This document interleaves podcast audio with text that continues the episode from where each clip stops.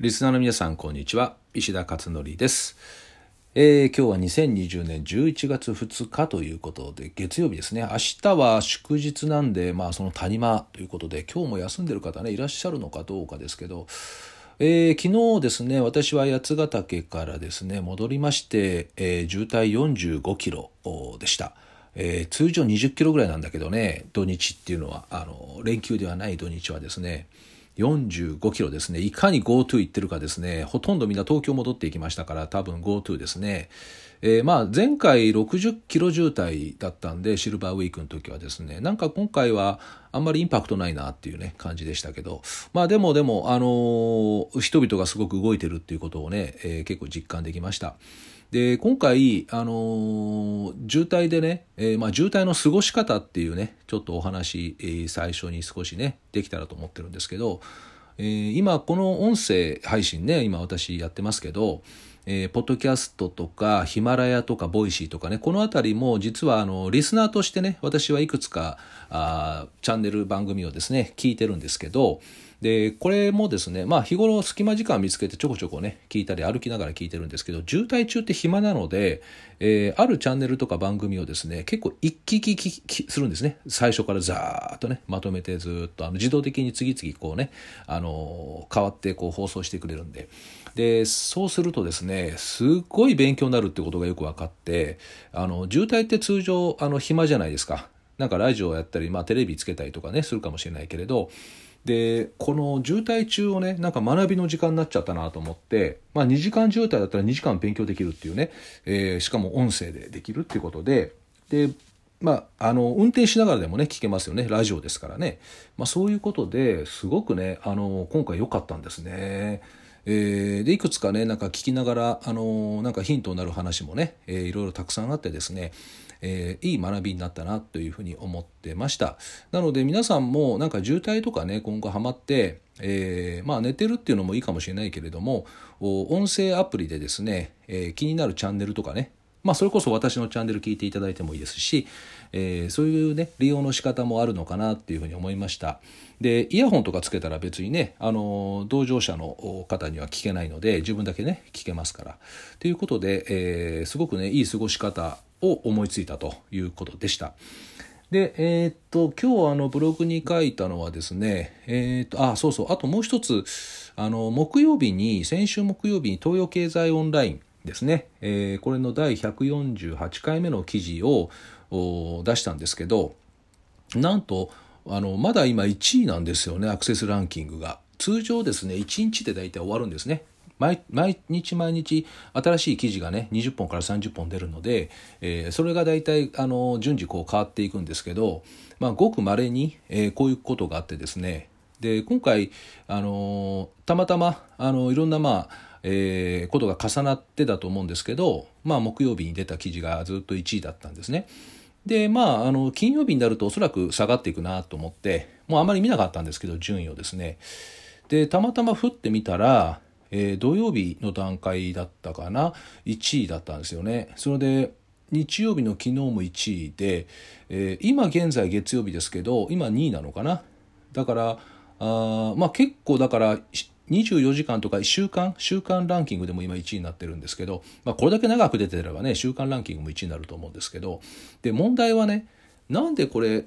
こんな日が経ってるのにあの今もこうバズってんのかなっていうねところなんです。で何かに出たのかなと思ったんですね。何かに紹介されたのかなとか。そうするとねネットの世界っていうのは一気にダーッと入ってくるんですよね、えー、なのでそうなのかなと思っていたらなんとツイッターだったんですよね。でツイッターのですねあのおすすめっていうところがあるんですね。トレンドとかが出てるところ。トレンドとかニュースとかおすすめとか。でここのおすすめのところに私の記事がね出てて子供にガミガミ言う親に訪れる数年後の苦難ということでこれがねずっと出てるんですよね。今も出てるのかなまだ。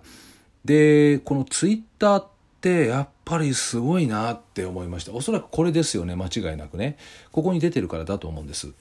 でツイッターって今日本で、えー、4600万人ぐらいだったかな。あのアカウントをね持っててアクティブに使ってる人はどんぐらいいるのかな？ちょっと分かりませんけど4600まあ LINE は8400万人ぐらいだから、まあ、LINE の半分ぐらいではあるけれどもただまあ Twitter のやはりその使用する人口っていうのはアメリカに次いで多いので世界で。なのであの日本ではそこそこやっぱりね Twitter っていうのはすごく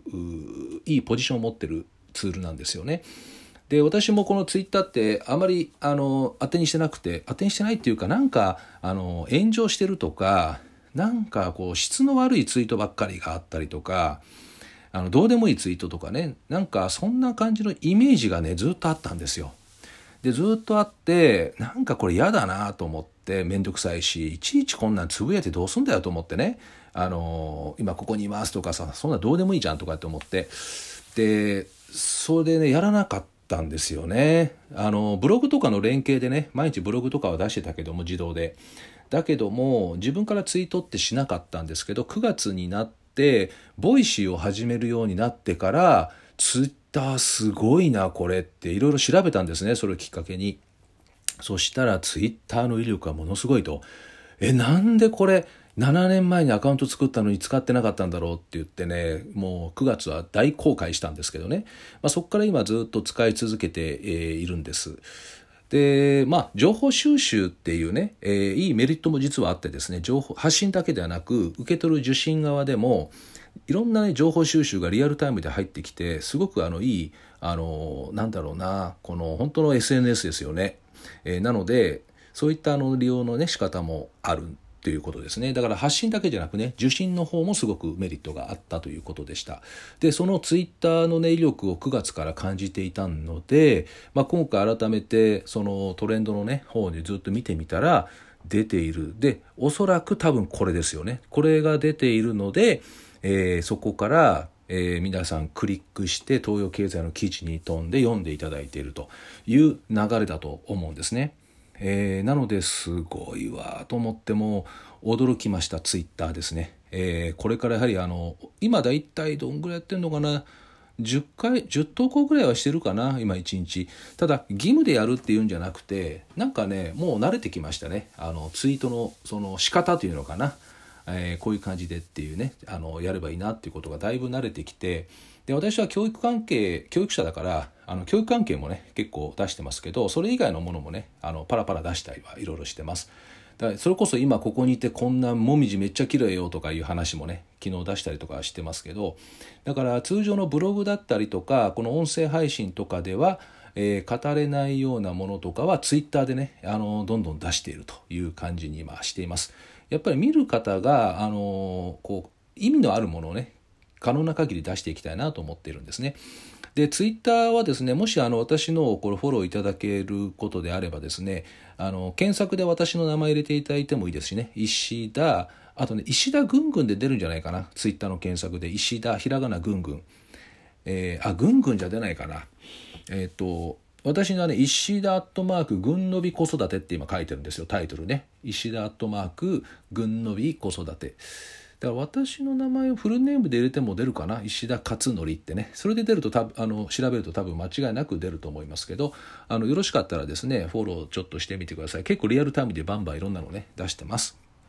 であと今回ブログに書いたのはあのボイシーを始めて50回の配信が過ぎたのでコメントを結構いただきましてですね、えその中から代表的な3つのねコメントをあの上げてます。えー、ありがとうございます。コメントいただいた皆さんどうも。あの、私はコメント全部ね、読んでますし、質問には全部答えてますので、えー、そういった形でね、もしよかったら皆さんも、ボイシーの方でコメントとかね、いただけたら嬉しいです。えー、ということで、今回のブログ音声解説は以上となりますが、えー、皆さんもですね、ぜひいろいろこの音声配信っていうのを利用されてみたり、あとツイッターとかね、こういうのも少し覗いてみるのもいいんじゃないかなと思いました。ということで、えー、本日は以上となります。ではまた明日お会いしましょう。